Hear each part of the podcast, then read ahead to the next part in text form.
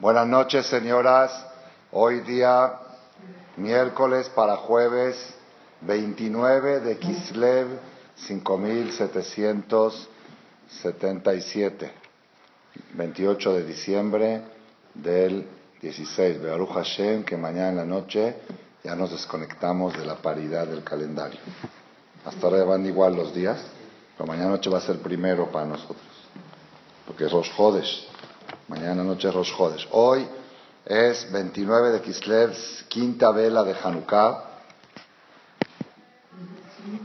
Encender la luz. Aquí tenemos Wi-Fi.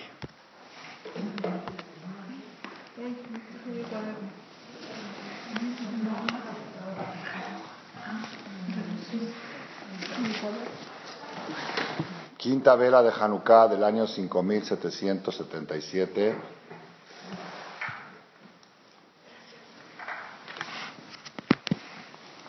un momento, por favor.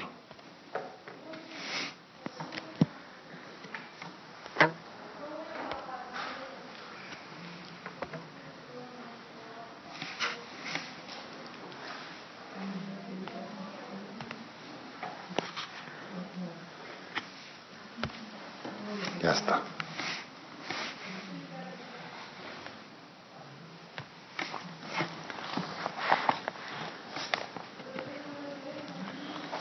Una de las cosas más extrañas que tenemos en la festividad de Hanukkah es lo que vamos a mencionar a continuación. En todas las festividades judías, sin excepción, en todas, hay mitzvah de hacer seuda. En todas. Shabbat, tres seudot. Rosh hay que hacer seuda. Pesach, Seudá, los siete días. Sukkot, Seudá, Shavuot, Seudá, Rosh Hashanah, Seudá, Kippur, también. La Seudá que se hace antes de Kippur, ya que en Kippur no se puede, la completamos antes y después. Purim, Seudá.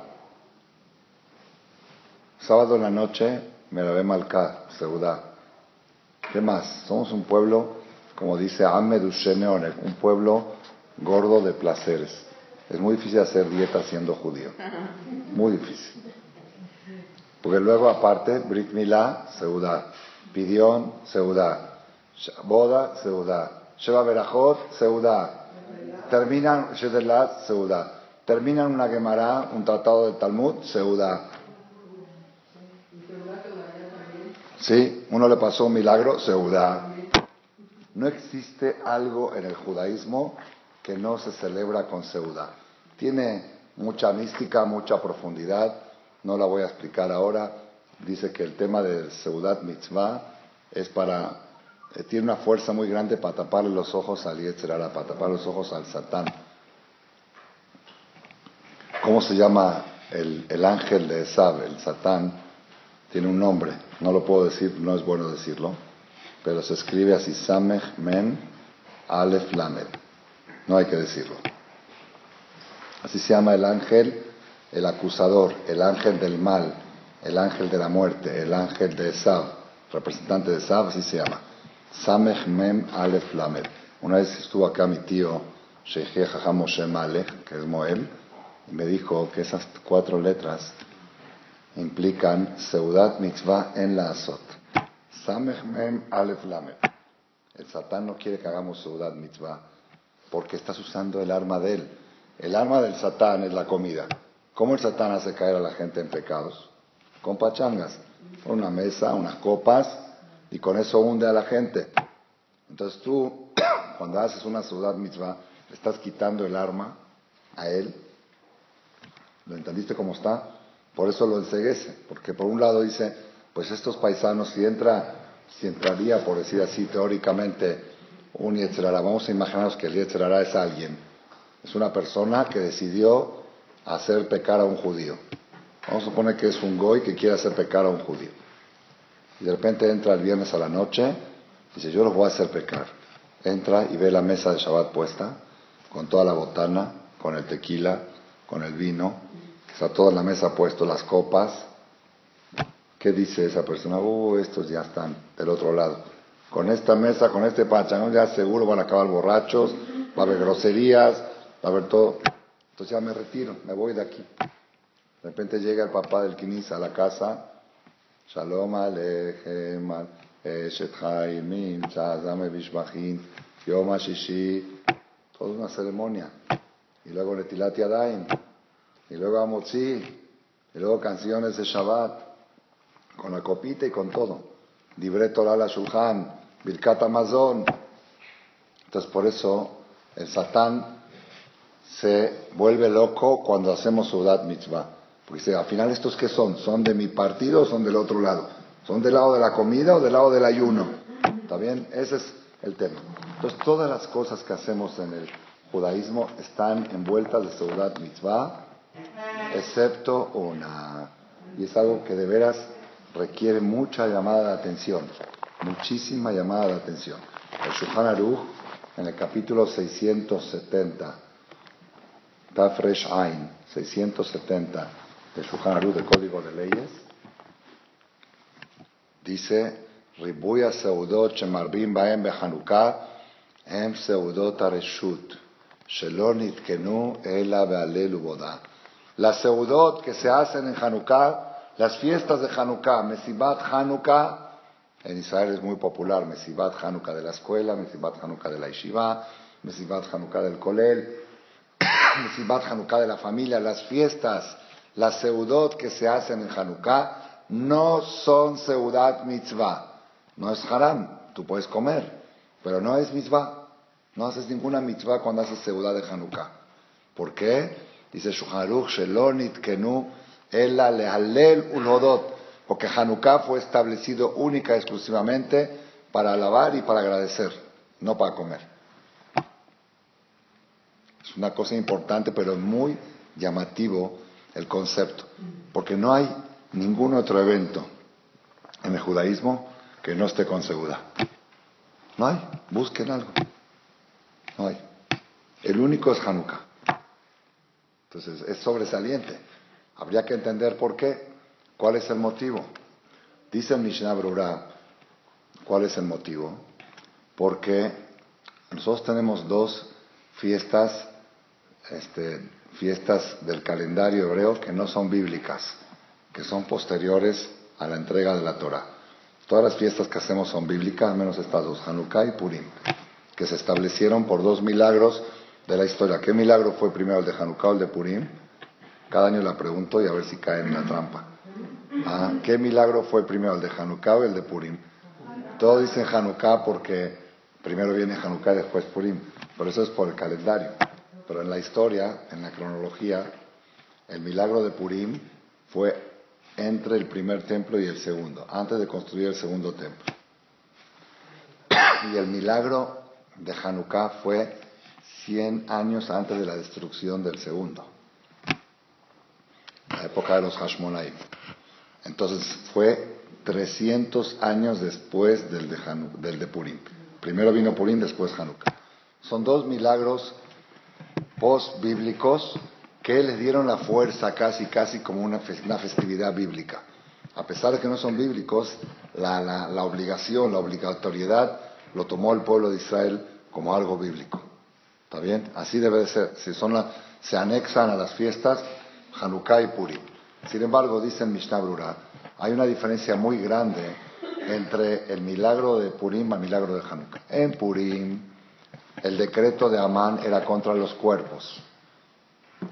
Amán no le importaba que pongamos tefilín, él quería acabar físicamente con los judíos.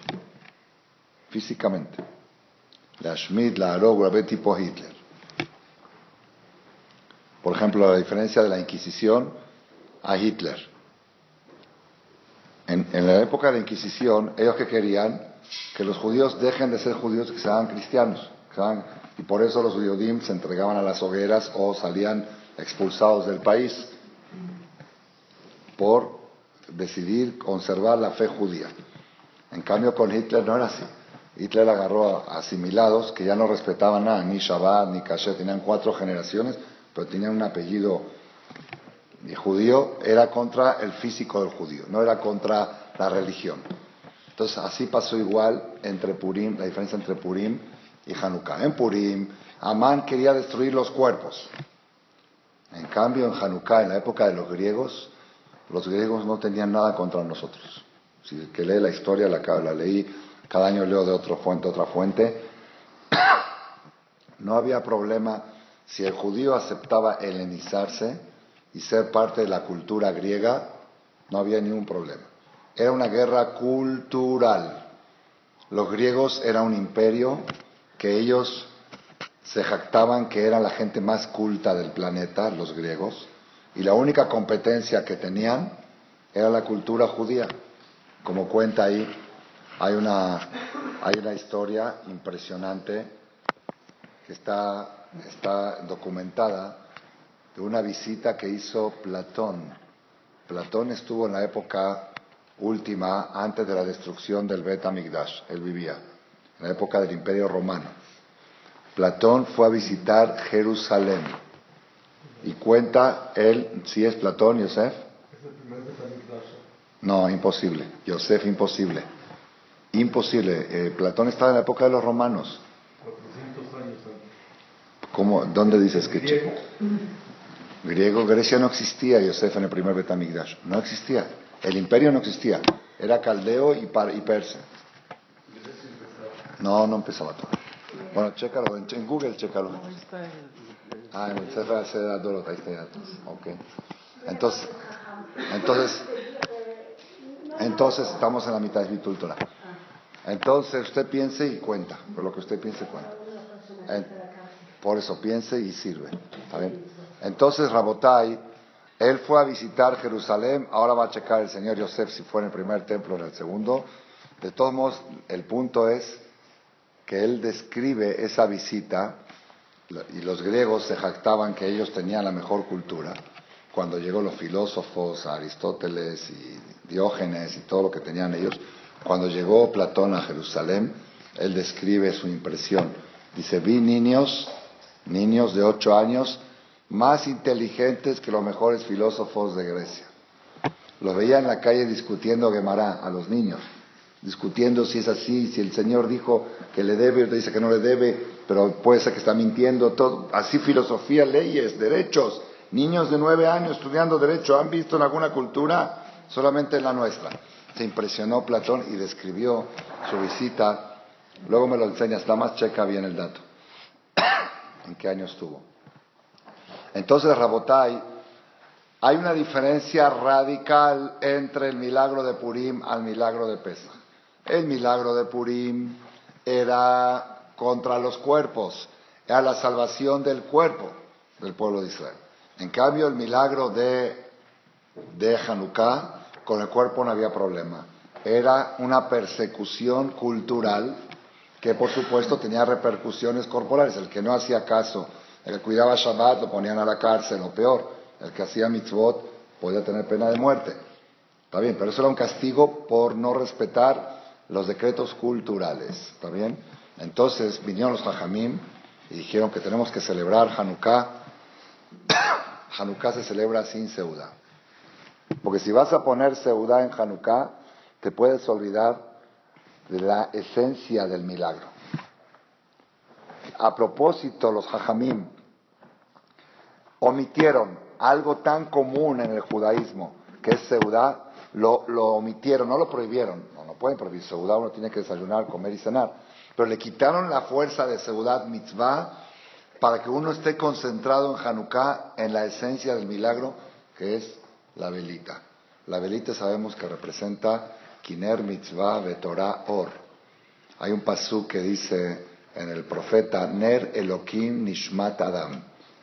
El alma de la persona es la vela, la candela divina. Hashem creó un mundo oscuro, la materia oscura, creó un cuerpo de materia oscura, y le puso una candela, le puso un candelabro, un foco, un proyector, dentro, una vela, dentro de esta persona es la Neshama que te ilumina la mente, te ilumina el camino. Entonces, Hanukkah es la fiesta de la Neshama. Todas las fiestas son fiestas del Guf y de la Neshama. Pesach salimos de Egipto, Guf y Neshama. Sukkot nos protegieron del sol, Gufi Neshama. Kippur se juzga, Parnasato va, vida, salud, Gufi Neshama. Rosh Hashanah también, Gufi Neshama. Hanukkah Neshama. Solamente Neshama. ¿Cuántos días es Hanukkah? ¿Cómo se dice ocho en hebreo? Shemona es Neshama. Shemona son las mismas letras que Neshama. ¿Por qué ocho días de Hanukkah? ¿Por qué ocho días duró el aceite? Podría haber durado seis o diez. ¿Por qué duró ocho? Porque la palabra ocho tiene las mismas letras que Neshama en hebreo. Shemona otiot Neshama. Para decirte con la, con la cantidad de días del milagro que sepas la esencia de este milagro. Pero ahora estamos viendo algo más novedoso. Que tan importante era para los hajamim resaltar la esencia del milagro que es espiritual y no material que dijeron la Seudá no es mitzvah.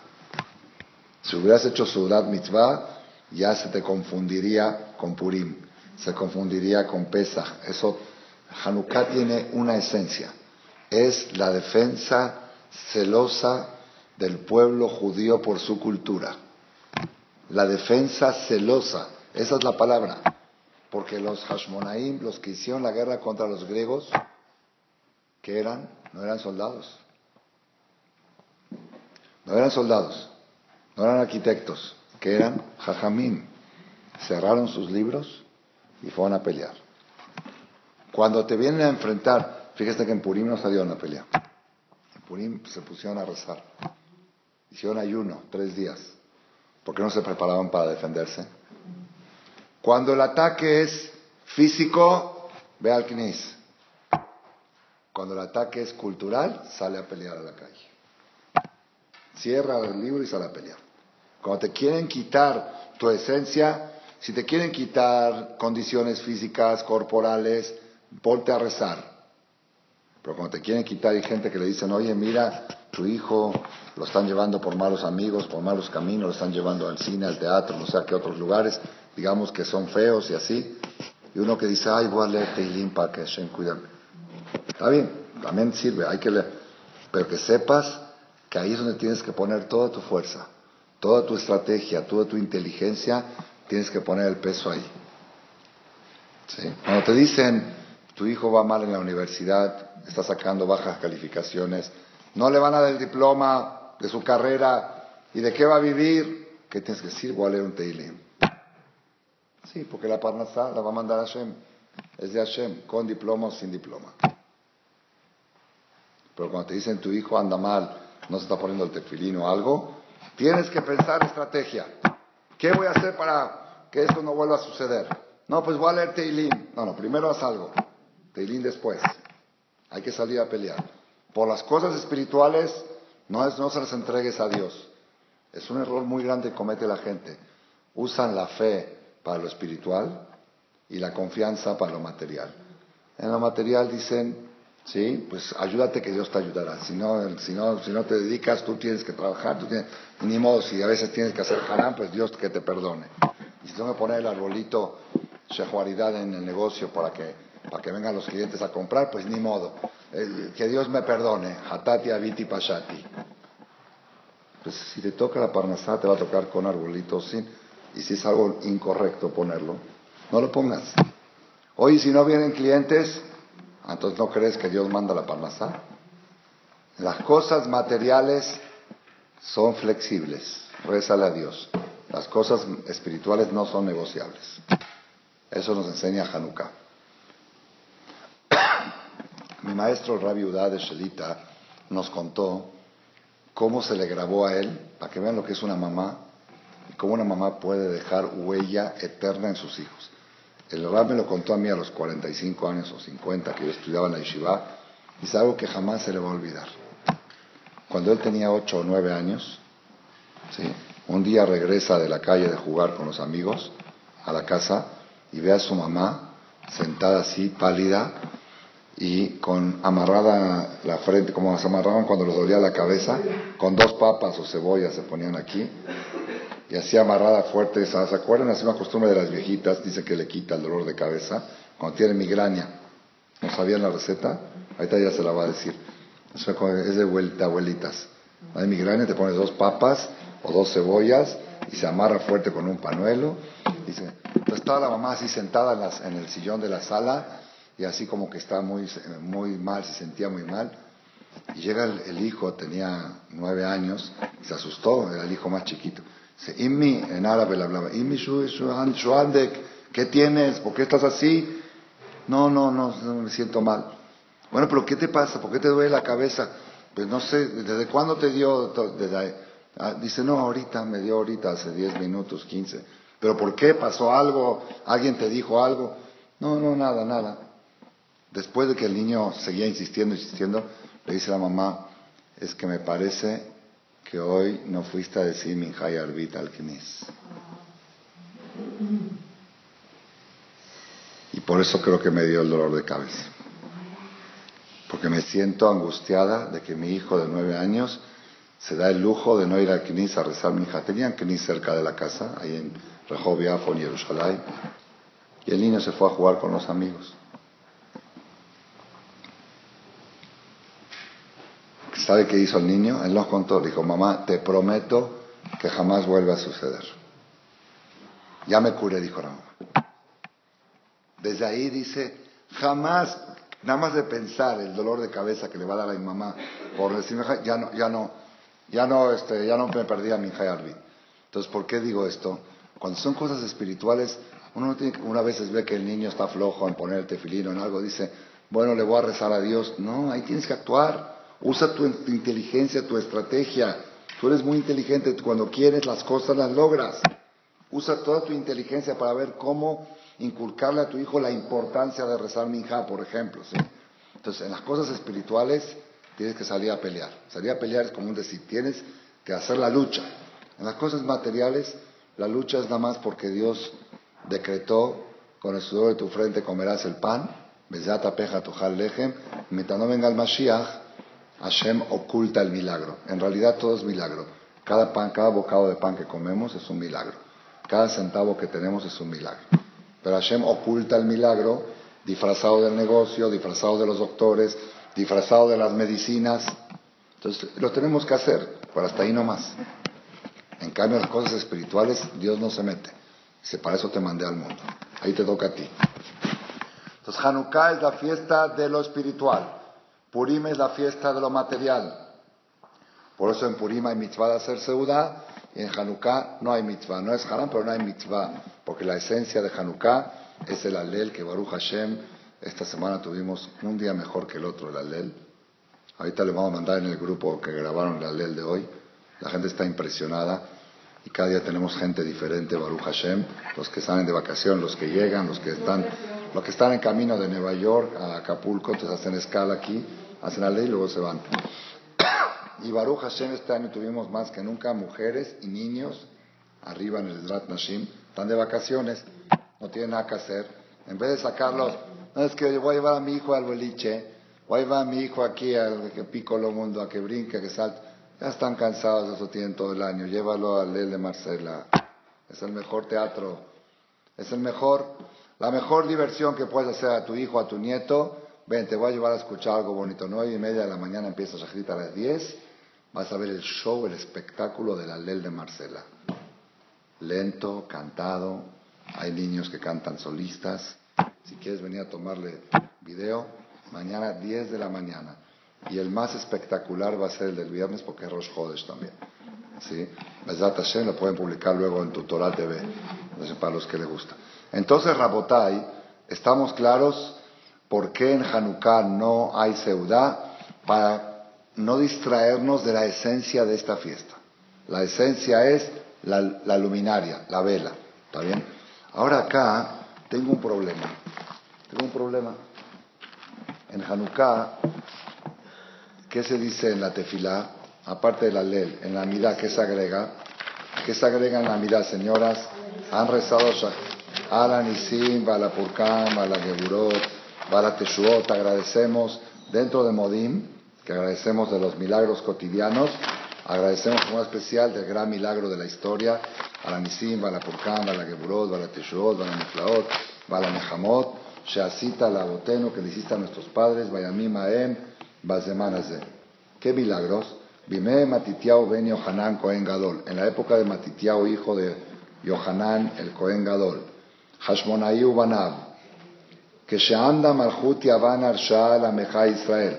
Cuando se paró el imperio griego contra tu pueblo Israel. Le Shakeham Toratach.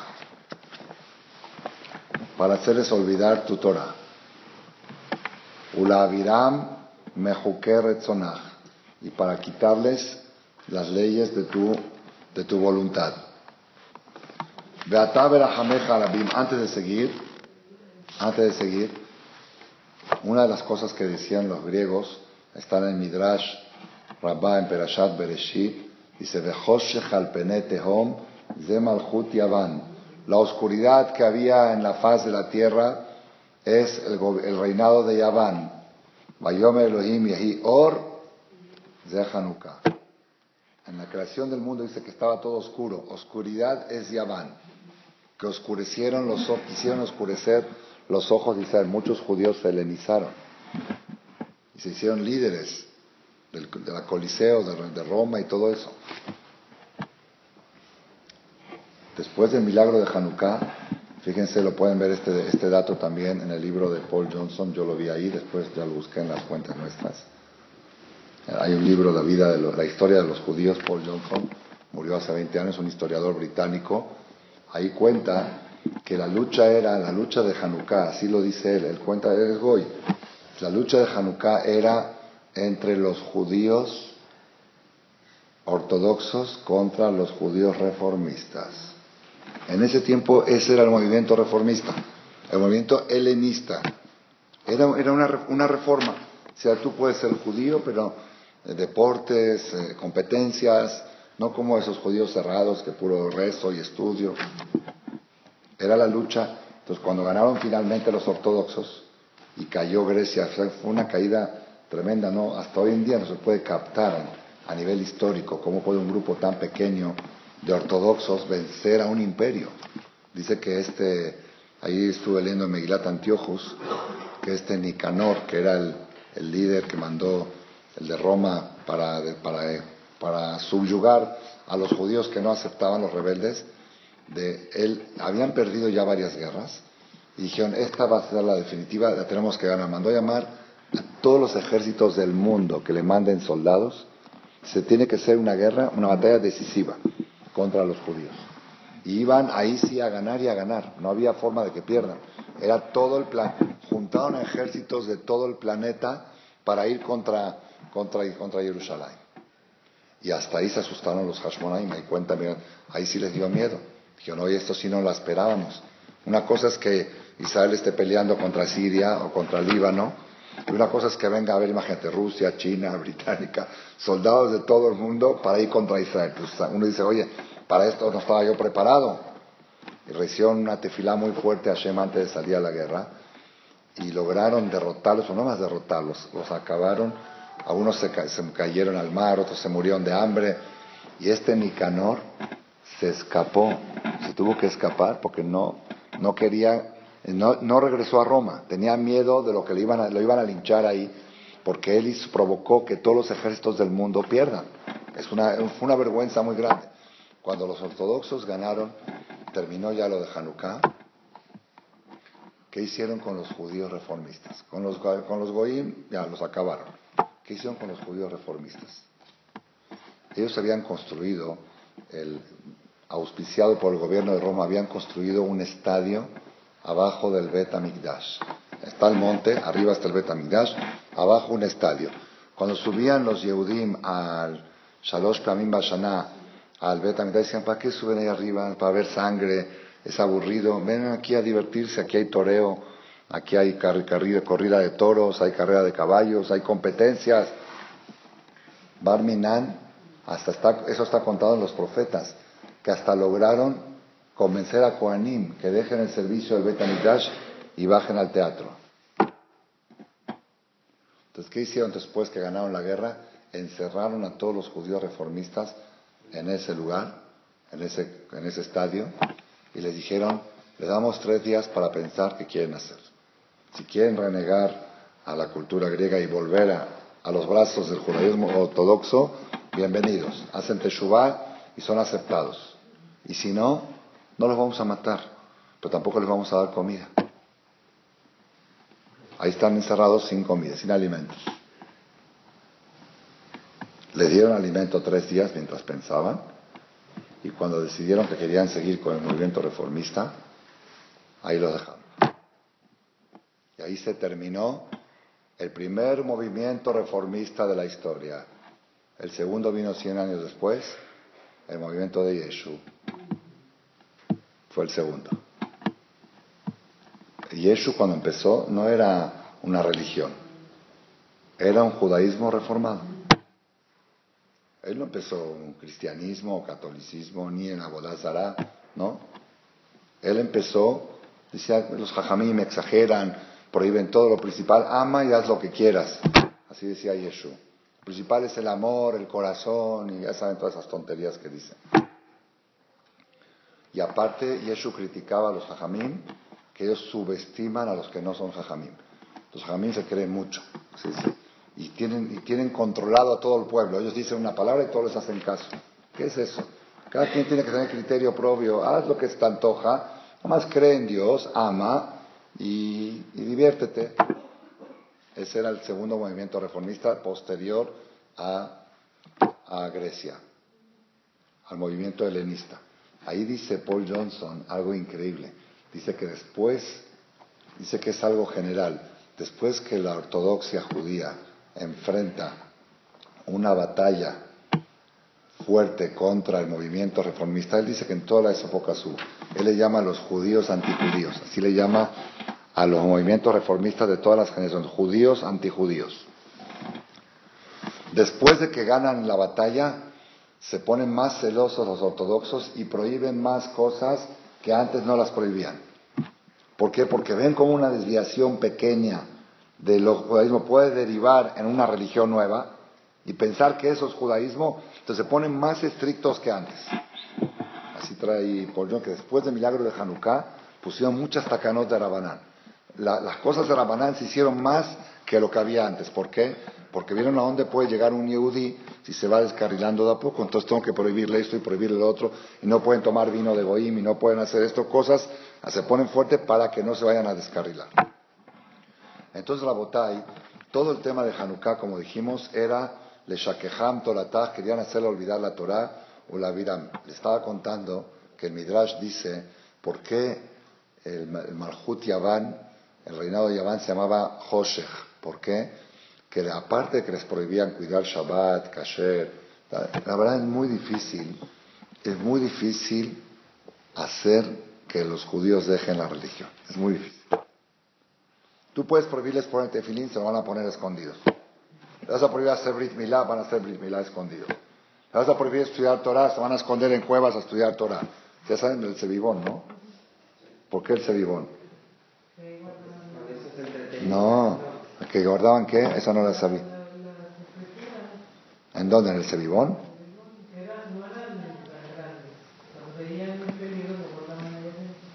Bueno, lo que, lo que dicen que se escondían en las cuevas a estudiar Torah.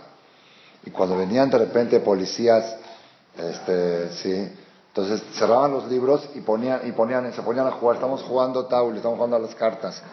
Estamos, ¿Qué están haciendo aquí? Jugando, apostando. Entonces, para recordar que los judíos usaban estrategias, entonces es muy difícil cuando los goyim quieran hacernos olvidar la Torah y las mitzvot, sí pueden llevar a, captar gente y generalmente se van a llevar gente de la, de la retaguardia, como dice Amalek, pero los judíos fuertes, yo creo, ¿no? Es muy difícil que nos quiten la Torah. ¿Ustedes creen que alguien puede hacer que Ham Shaul Malek deje de ponerse el tefilín? Sí, se lo va a poner aunque lo maten. Aunque lo maten. Sí, mira, no, pero así es la ley también. En momentos de Shata que será, por cualquier mitzvah hay que entregar la vida. Y, así lo han hecho nuestros abuelos en España, ¿o no? Entonces, ¿qué hicieron los griegos? Los griegos sabían todo eso. ¿Qué hicieron? Dijeron, Kitbul Ahem al Keren Ashor, aparte que les prohibieron Shabbat, Kasher, Tarat, Mishpachá, estudiar Torah, escriban en el así se en el cuerno del toro, en la Nujelek Veloque Israel. Nosotros no pertenecemos al Dios de Israel. ¿Qué es ese Keren Ashor? ¿Qué es el cuerno del toro? Hoy voy a dar dos explicaciones. La primera, la voy a decir ahora, y la última terminando la clase. ¿Qué es Keren Ashor? Keren Ashor parece que antes los bebés tomaban mamila con eso. La mamila del bebé, porque necesita que tenga un pico chiquito, y entonces metían la leche por arriba, y el bebé va tomando de la punta tipo como un sofá, ¿sí? con, una punta de salida muy pequeña, el bebé tomaba por ahí la leche. Era, la mamila era Keren Ashor. Escriban en todas las mamilas de bebé, no pertenecemos al Dios de Israel. Dice, bueno, la mamila del bebé, el bebé que entiende.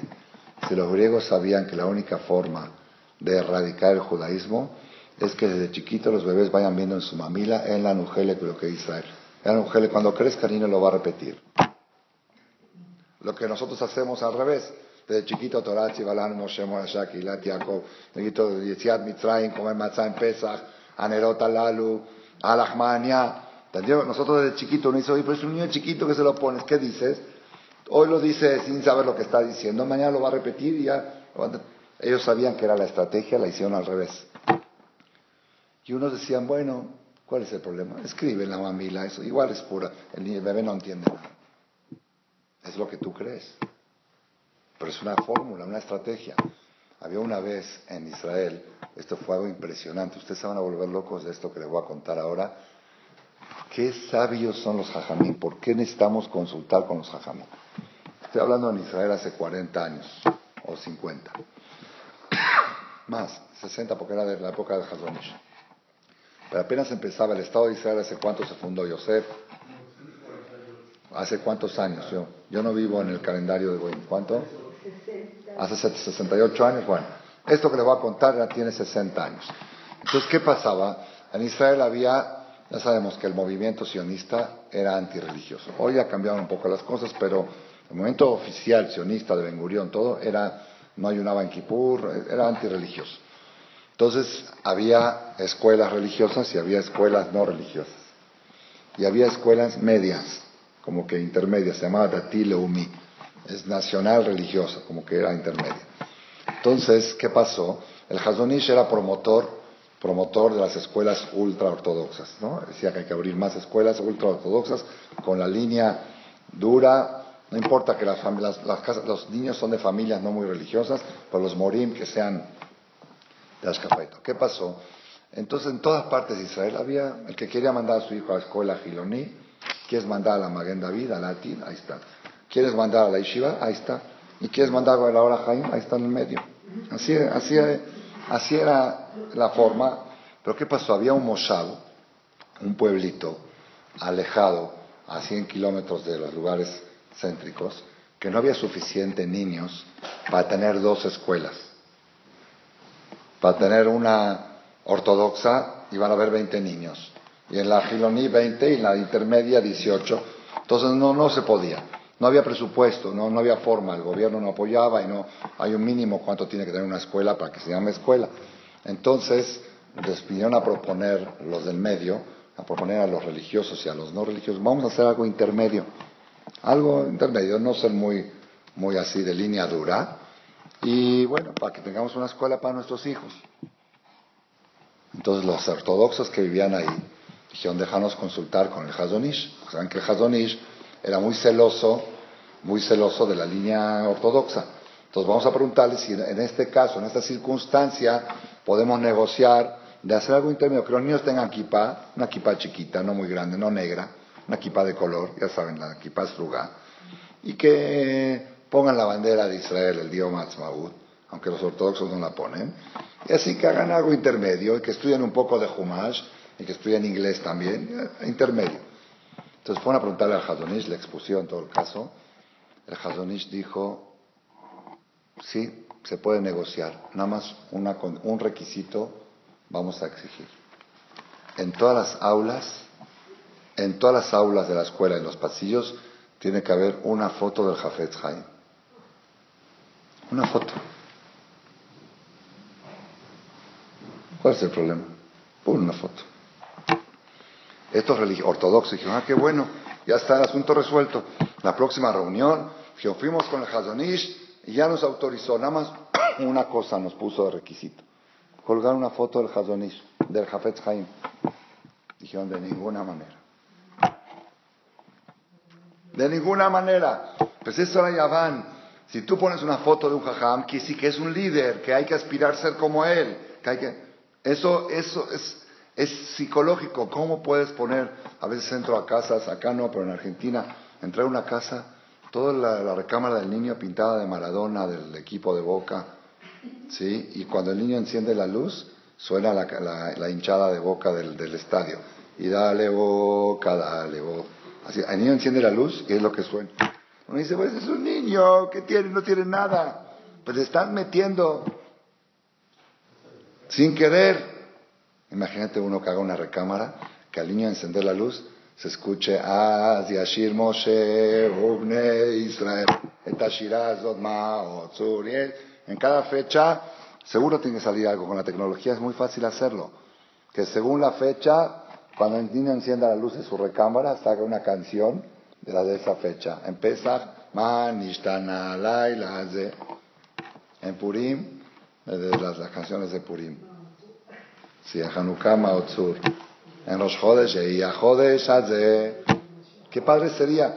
Dice, ay, ¿para qué voy a invertir en eso? ¿Eso que tiene? ¿Qué? Eso que tiene, pues eso es todo. Es lo que los griegos sabían. Que si le pones en, en la mamila del niño yo pertenezco al equipo del América. No sé ahora quién salió, quién perdió. ¿El América ganó o perdió? Ah, por eso tú le pones al niño en la mamila el América y el niño crece y va a querer ser jugador del América y aficionado del América. No, pues ¿qué tiene nada más? ¿Qué tiene de haram? Mis hijos a veces usan playeras con números de jugador, de Messi. Le dije a mi hijo, te tiene que dar vergüenza que Barminan alguien te llega a confundir con Messi. Marvinalo aleno, que digan, Yosef Male juega igual que Messi. La Ben Tamela Taor, este es Neshama, Shelo Asani Goy, Shelo Asani Abed. Bendito Dios que no me hiciste Ijir. ¿Cómo puedes ponerte una playera? Pues nada, pues más es la playera, es por el este.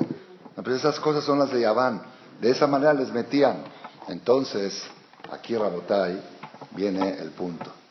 La pregunta es, si todo el problema contra del tema de Hanukkah era una guerra cultural, cuando los Hashmonaim salieron a pelear, ¿a qué salieron a defender? Salieron a defender la Torah de Hashem, los mitzvot de Hashem, la filosofía de Hashem. Sin embargo, acá el, el Alanisim no dice así. Dice, y tú con tu gran misericordia, rabta et ribam, danta et dinam, Nakanta et nikmatam, juzgaste el juicio de ellos, vengaste la venganza de ellos, peleaste la pelea de ellos. ¿Qué tenía que haber dicho aquí? Tenía que haber dicho, peleaste tu lucha, vengaste tu venganza, porque era, estaban yendo contra Dios, los griegos estaban yendo contra Dios, y ellos salieron a defender la Torah de Dios, y Hashem peleó para defender la Torah de Dios, no peleaste la lucha de ellos. Aquí hay un secreto muy grande. ¿Quieres saber por qué los Hashmonaim triunfaron? Hay dos tipos de religiosos. Hay dos tipos. Hay gente que dice yo vivo la vida. Vivir la vida es, como salió hoy una propaganda, no sé dónde lo vi, ¿sí? La vida se vive una sola vez, ven a comer bien. Yo soy una persona que estoy aquí para comer y para vivir y para pasear y para disfrutar.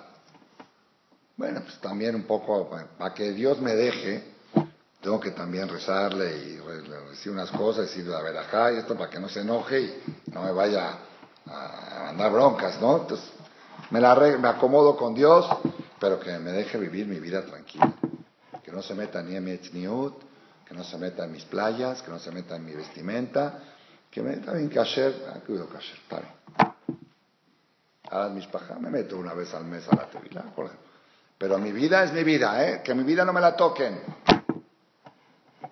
Esa es una manera de tipo de religiosos. Y hay otro religioso que dice, esto es mi vida, Esto es mi vida. Mi vida es la clase de Torah. Mi vida es la, la mitzvot. Mi vida es el kiddush. Mi vida es la mitzvot. Mi vida es la nerot de Shabbat. Ay, ¿por qué comes? Pues ni modo, si no como me muero. Pues comer. ¿Y por qué paseas? Porque el cuerpo lo necesita, lo pide. Porque Hashem me obliga a cuidar el cuerpo, si no, pues de mi parte, ojalá inshallah que no necesite nunca pasear ni comer. Sería uno de los mejores regalos que le da Hashem a la persona. ¿Sabes que a partir de hoy te dejo libre de comer? Si Hashem me pregunta a mí, Shaul, ¿qué le pides a Hashem? Libérame de la necesidad de la comida. Que yo esté alimentado, un día como bien y que me dure hasta los 120 años. ¿Saben cuánto tiempo perdemos en las comidas? Y en los preparativos para la comida, y en el pensar que voy a comer, y en las indigestiones, en la comida que te cae mal, y en las dietas, sería la mejor bendición, créanmelo, si Hashem te pregunta, pídeme algo, quítame la necesidad de comer. No, Barminá, que me enferme, que estés sano. Tú, tú sabes, como tú nutreme, como nutriste a Moshe Rabenu 40 días, no estuvo 40 días y 40 sin comer y sin beber, y no se murió, y estaba más sano que otros, vivió 120 años, la Torah testigua que no tenía ni arrugas en la piel. Loja, no. Tú, si tú quieres, tú lo puedes hacer. Hashem, dame ese regalo. Y si me quieres dar un regalo más, quítame la necesidad de dormir. No el sueño. Barminan, que tiene insomnio porque se para cansado y se, acaba la salud. No, tú sabes, tú debes tener alguna fórmula que tengas. Si me quitan la necesidad de dormir, me extendiste mi vida un tercio. Uno duerme un tercio de su vida. Mi día, en vez de ser de 14 horas, va a ser de 24. Entonces el yehudí, el yehudí, el segundo tipo de religioso, mi vida es lo espiritual, mi vida es lo intelectual, mi vida es la velita de Hanukkah. No, pero la guerra, los Maccabim ganaron y pelearon y se publicó en todo el mundo que son el mejor ejército del mundo. Eso no me importa, me importa que pudieron encender las velas. Eso es lo que vale. Eso es mi vida. por ser que ellos sentían que las mitzvot es su vida y por eso salieron a pelear, porque uno sale a pelear por lo suyo. Uno sale a pelear cuando le están atacando los suyos, porque la verdad, a veces uno dice, bueno, yo quiero ser religioso, pero hay circunstancias que no me permiten. Los griegos ahora no me dejan respetar Shabbat. Yo respeto Shabbat, pero ahorita ¿qué hago? Pues ni modo que me ponga el cuello para que me mate. Pues, no, no estoy en esa categoría. Cuando se quiten, cuando cambien las políticas, yo vuelvo a respetar Shabbat. Yo soy kosher, pero ahorita pues, que tienen un mes que no hay shohatim, no han matado carne, pues no voy a dejar a mi familia sin, sin comer carne, pues ahorita voy a comer taref y cuando ya otra vez se estabilice el kashrut en México, vuelvo a comer. O estoy de viaje, pues ni modo, aquí no hay, no hay kashrut. ¿Qué quieres que haga? Así me pasó una vez, este, viajaba en un vuelo y venía un grupo de la Maguen, 40 niños, viajaba con mi esposa a Israel vía Atlanta y el avión tuvo que aterrizar en otro aeropuerto porque había neblina en Atlanta. No podíamos bajar del avión porque el aeropuerto era nacional y no tenía sistema de visado. No era aeropuerto internacional, no había forma de ingresar. Y por ley teníamos que estar en el avión. Le preguntamos a la zafata cuánto tiempo. Dijo, puede ser una hora, puede ser dos, puede ser cinco, puede ser diez. Hasta que se quite la neblina en Atlanta o en un aeropuerto cercano, tenemos que estar aquí. Baruch Hashem, después de dos o tres horas, ya le permitieron al avión ir a Atlanta y aterrizar. Pues mientras les trajeron comida taref a los niños. Oficialmente habían pedido kasher y habían comido la comida kasher, pero esas tres horas que no estaban programadas, les trajeron jazir, pastas de, tocino, de todo. Y la madrija, la guía de las niñas, de los niños, dijo, coman. Entonces se acercó un muchacho que estaba conmigo y le dijo, perdón, usted es madrijada, ¿no tiene instrucciones qué comidas pueden comer los niños? cuando es un viaje oficial de la escuela. Digo, sí, las instrucciones son kosher, pero ni modo que los voy a dejar con hambre. ¿eh? Ahí, donde se, ahí es donde se nota la diferencia. Si tú dices, yo tengo que cumplir con Dios, ni modo, pues cuando no hay, pues no hay. Pues dices, esto es mi vida. Tú dices, esto no se viola, al menos que llegue a un límite de veras de sacana, que ya es otro tema, no era el caso. Yo ya estaba pensando con mi esposa, ¿y qué vamos, qué vamos a comer, qué vamos a hacer? Teníamos unas cosas, unos pastelitos, unas galletas y, una fruta si nos ofrecen o algo. le buscas, le dices, somos, ¿saben qué? Somos 40 personas. Si decían ahí en el aeropuerto, somos 40 personas kosher, y aquí nos traen kosher porque nos traen. Y si no nos traen, vamos a presentar una queja. Y si no nos traen fruta, o nos traen, nos traen cosas, ensaladas o algo, les hubieran traído. Era obligación de la línea aérea de hacerlo. Pero ¿sabes qué? No hay. No hay. ¿Qué me voy a poner a pelear ahorita con el piloto? Entonces, eso es Rabotai, eso eran los Hashmonaim. ¿Por qué Hashem hizo el milagro de Hanukkah? Porque Rabta et Ribam, porque los Hashmonaim decían, esta es nuestra lucha, esta es nuestra venganza, esta es, este es nuestro problema.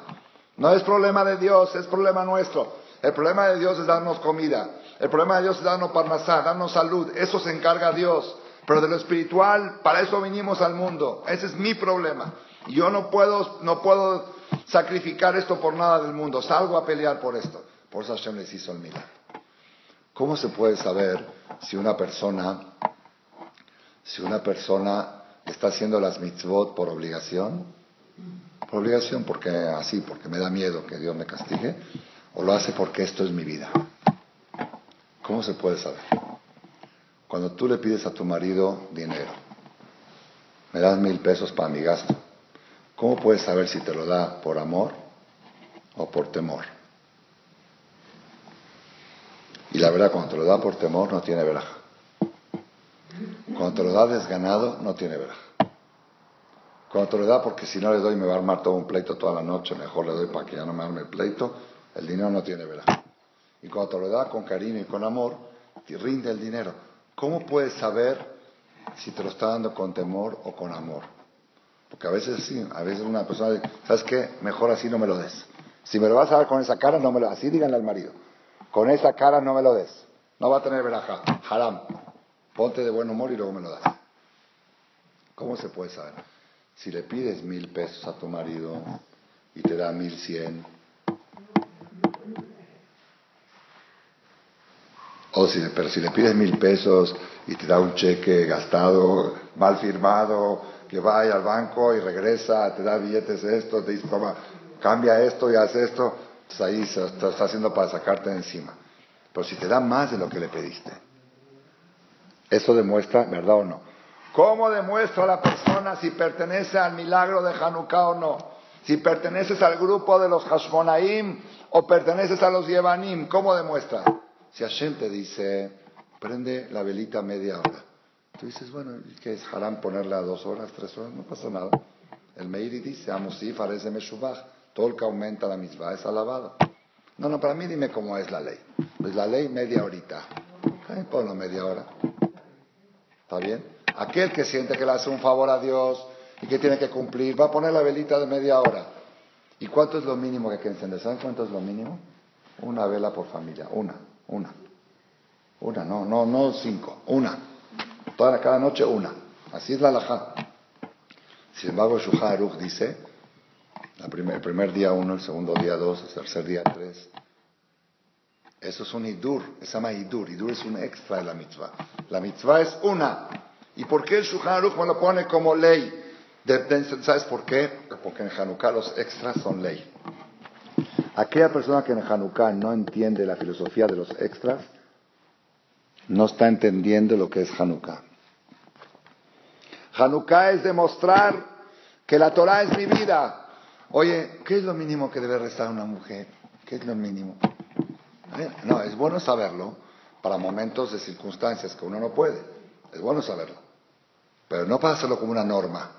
Quiero saber, en caso que tengo poco tiempo, que tengo que decir, Shema, la mirada, está bien. Pero nunca buscar lo mínimo. Hay, hay dos culturas. Hay una cultura minimalista y una cultura maximalista. ¿Sí? La gente que es minimalista en las cosas materiales se hace maximalista en lo espiritual. Y la gente que es maximalista en lo material se hace minimalista en lo espiritual. Y ahí viene toda la idea de Hanukkah. En Hanukkah la mitzvah es una sola vela por noche. Porque hoy encendiste cinco? Porque yo no busco la obligación. Esto es mi vida, yo sé que esto es verajá, yo sé que esto es luz, yo sé que esto es parnasá, yo sé que esto es para mi bien, yo no le hago ni un favor a Dios, Él me hace un favor de darme el permiso de hacer una mitzvah, de darme la dicha de hacer una mitzvah. Y si me da chance de poder encender más de una, gracias a Hashem, que puedo hacer la mitzvah. ¿Quién contó, Naomi? Naomi, ¿cómo contaron que encendieron en un campo de concentración? ¿Tú lo contaste? ¿Cómo habían encendido Hanukkah? ¿Con la qué? Con la mantequilla. Les daban un poquito de mantequilla para comer, se escondió y le puso ahí, no sé qué inventó, sacó de su ropa una petilá y la metió en la mantequilla y encendió no sé cuánto tiempo le pudo durar. Aquel que sabe que la mitzvah la tiene que hacer, la va a buscar hacerla en los campos de concentración. Pero aquel que dice, tengo que cumplirse, pues, ahorita en estas circunstancias estoy patur. El chiste no es estar patur, el chiste es buscar hacer más y más, siempre hacer más. Hoy la clase prometí terminar a las ocho y media, que ya son veinte para las nueve. Esos diez minutos valen más que toda la clase. ¿Por qué? Porque es un extra. Y así en cada cosa. Acabaste la tefilá de Shachrit, ya te puedes ir, pero Jaján dice unas palabras. No hay obligación de quedarse. Te quedas, ya demuestras que esta es tu vida, que esto es tuyo. Eso yo pienso que es para este Hanukkah el mensaje más trascendental que tenemos que llevarnos con nosotros. Por eso te dijeron las seudot no son obligatorias, no son mitzvah. Aquí no se trata de seudot, aquí se trata de inculcarle a ti, a tus hijos, que esto es la vida, para esto vivo, para esto existo. Y todo lo que hago, la casa que decoré es para poner una mezuzá. Y toda la ropa que me compré es para ponerme un tefilín y un tzitzit. Y todo lo que, lo que hago es para... Yo existo para hacer mitzvot, porque eso es lo que me supera eternamente. Y las otras cosas que hago son necesidades. Todo lo que hago material es necesidad, no es por placer. Y todo lo que hago espiritual, esa es mi esencia. Esa es mi existencia. Eso es lo que nos enseña Hanukkah, que tengamos el Zehut Bezrat Hashem de cada año y año superarnos en Hanukkah, en este concepto. Baruch Hashem aquí en Marcela somos los que llevamos la bandera de esa cultura. La cultura se llama la cultura de los extras, el minuto extra, el gramo extra de matzah, el extra de la Hanukkah. Pasen ustedes a casa de Jajam Male Ahí está la Hanukkah puesta afuera, porque así la ponen en Jerusalén. Y así es la alajá obligación. Nada más que después, porque hubo peligro, la ponían adentro. Por hoy que ya no hay peligro, la misma hay que ponerla afuera. Pero algunos dicen que ya quedó, que se puede poner adentro. Ok, pero ¿por qué tienes que hacer lo mínimo? Se lo puede hacer mejor. Pasen a las 5 de la mañana y van a ver la vela encendida. Y pasen mañana a las 4 de la tarde, uno de los cinco vasos le pone más aceite que dure 24 horas. Porque uno va a pasar, ay, todavía la Hanukkah de Jajamales está encendida, se le despertó la importancia de Hanukkah, ya cumplí con la mitzvah de publicar. No hacer las cosas al mínimo, hacer las cosas al máximo posible. Esa es la bandera de Marcela y con eso, verdad Hashem, fui educado.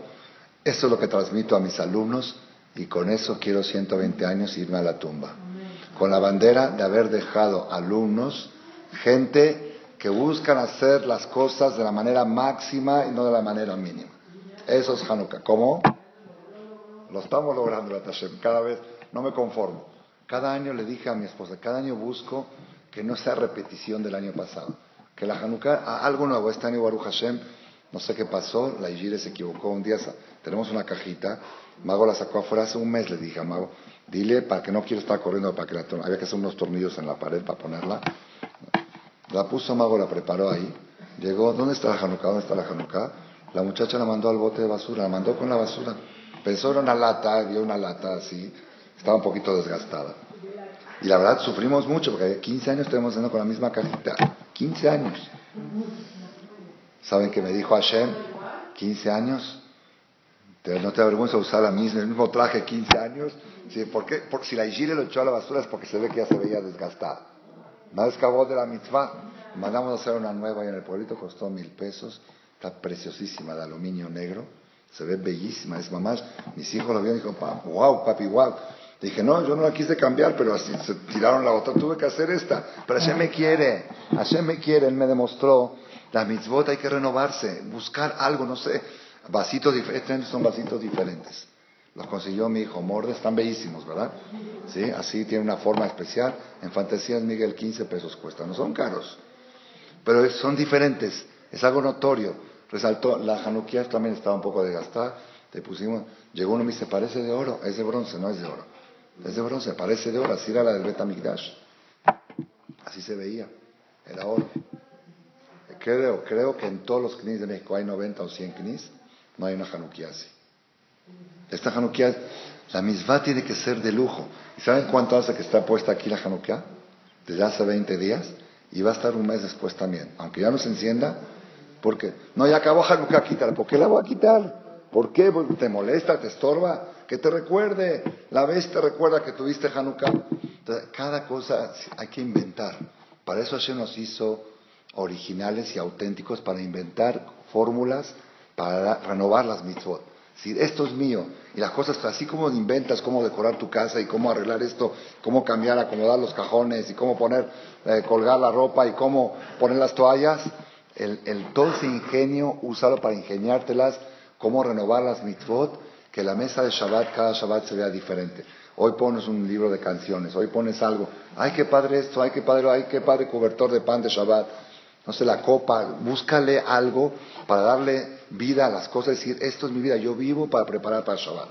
Yo vivo para estas cosas. Hashem, si hacemos así, vamos a estar cada día más cerca de Hashem y pronto que tengamos el Zehud de la luz del Mashiach que nos ilumine. Or Hadash Acción Tahir, Ferizje Julano Meherá Leoró, Amén,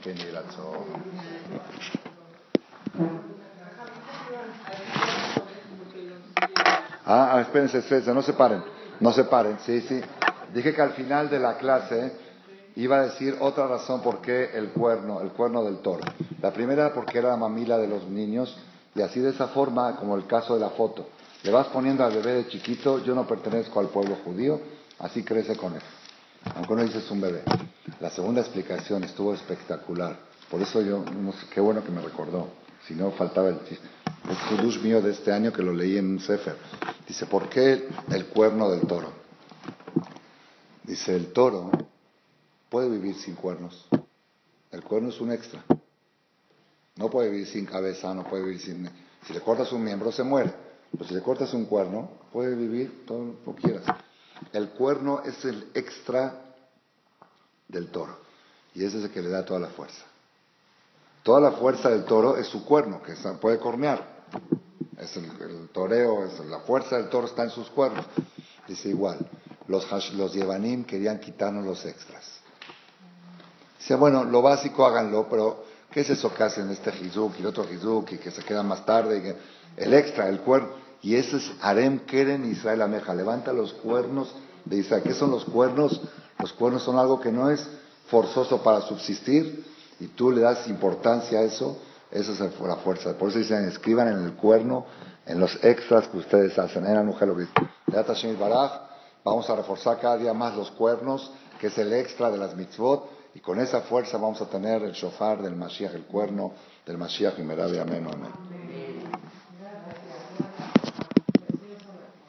Gracias a ustedes. Si no había alumnas, no había clase.